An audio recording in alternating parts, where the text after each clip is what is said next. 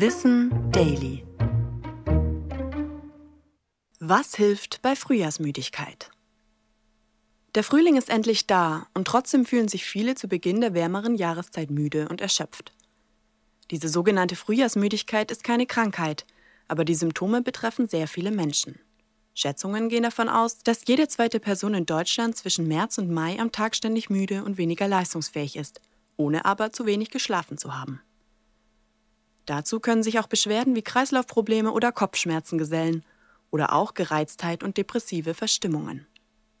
Als Grund für die Frühjahrsmüdigkeit wird die Umstellung des Körpers nach dem Winter angesehen. Bislang lief unser Körper sozusagen im Sparmodus und legt jetzt einen Neustart hin. In den kalten und dunklen Monaten war die Konzentration des Schlafhormons Melatonin sehr hoch. Serotonin, was uns gute Laune macht, hingegen gering. Jetzt ändern sich aber die Licht- und Wärmeverhältnisse.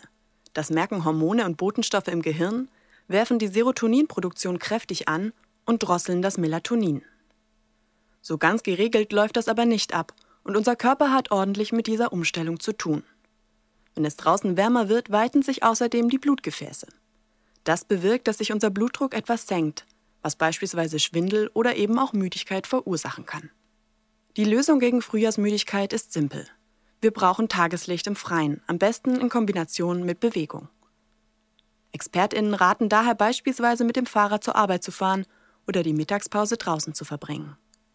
Auch Wechselduschen oder Saunabesuche bringen wieder Schwung in den Kreislauf. Bei der Ernährung können wir auf viel Obst und Gemüse, Vollkornprodukte und genug Flüssigkeit achten. Nach rund zwei bis vier Wochen sollte eine Frühjahrsmüdigkeit dann aber wieder überstanden sein. Das war Wissen Daily. Produziert von mir, Anna Germeck, für Schönlein Media.